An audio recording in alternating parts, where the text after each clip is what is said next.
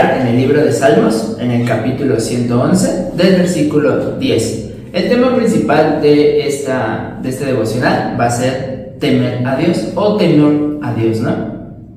El versículo dice, el principio de la sabiduría es el temor de Dios. ¿Pero qué es temor? Si nosotros nos vamos a el significado de nosotros como humanos, sería vivir con miedo o con incertidumbre acerca de algo que nosotros hacemos o que no conocemos. Pero eso no es vivir con temor para Dios, ¿no? El concepto de temer a Dios o de temor a Dios dentro de la Biblia no lo podemos relacionar con la palabra miedo, porque entonces perdería completamente el significado pues de divinidad, sino más bien es un respeto puro y eh, reverencial al poder de Dios, ¿no? Y que este lo vamos a poder tener a través de la oración y la alabanza.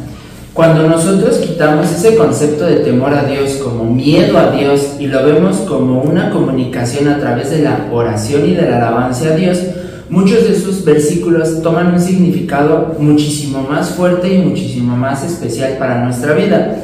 Les vuelvo a dar el ejemplo con el mismo que acabamos de leer. El principio de la sabiduría es el temor de Dios. Lo vamos a ver en Salmo 111.10. Pero si quitamos la palabra temor dentro de este versículo y lo cambiamos por oración y alabanza, diría, el principio de la sabiduría es orar y alabar a Dios, a Dios todo el tiempo, ¿no? Sería a Dios. ¿Es lo mismo? No cambia, pero sí lo entendemos de manera diferente. Entonces, cuando nosotros vemos este concepto de temor a Dios y lo relacionamos automáticamente a orar y a alabar, entonces vemos bien diferente los versículos y la relación que nosotros debemos de tener para con Dios.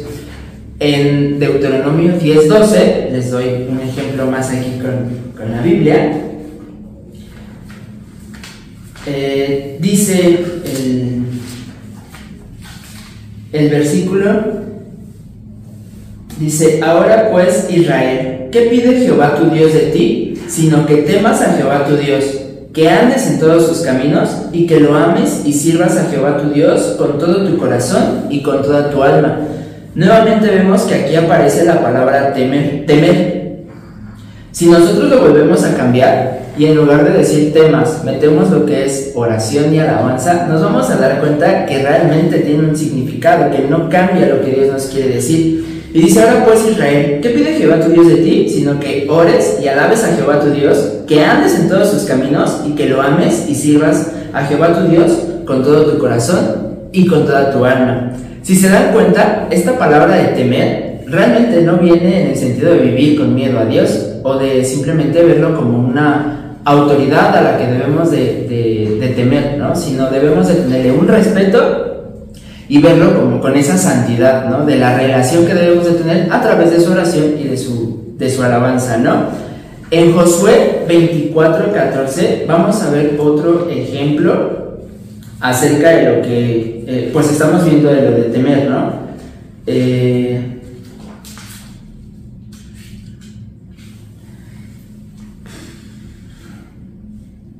repito nuevamente, es 24, 14 del libro de Josué. Dice, ahora pues, temed a Jehová y servidle con integridad y en verdad, y quitad de entre vosotros los dioses a los cuales sirvieron vuestros padres al otro lado del río y en Egipto, y servid a Jehová.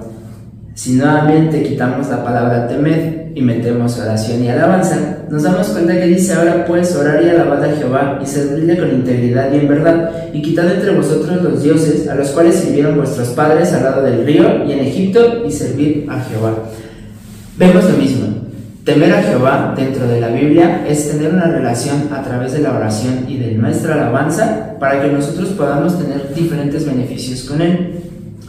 Entonces, eh, lo dejamos, por ejemplo, en Malaquías 3.16, que sería otra de nuestras referencias. Nuevamente vamos a encontrar ahí la palabra temer. Y dice, entonces los que temían a Jehová hablaron cada uno a sus compañeros y Jehová escuchó y oyó. Y fue escrito el libro de memoria delante de él para los que temen a Jehová y para los que piensan en su nombre. En este versículo vemos dos veces la palabra temer. Si lo volvemos a cambiar, diría entonces los que oraban y alababan a Jehová hablaron cada uno a sus compañeros, y Jehová escuchó y oyó, y fue escrito el libro de memoria delante de él para los que oran y alaban a Jehová, y para los que piensan en su nombre.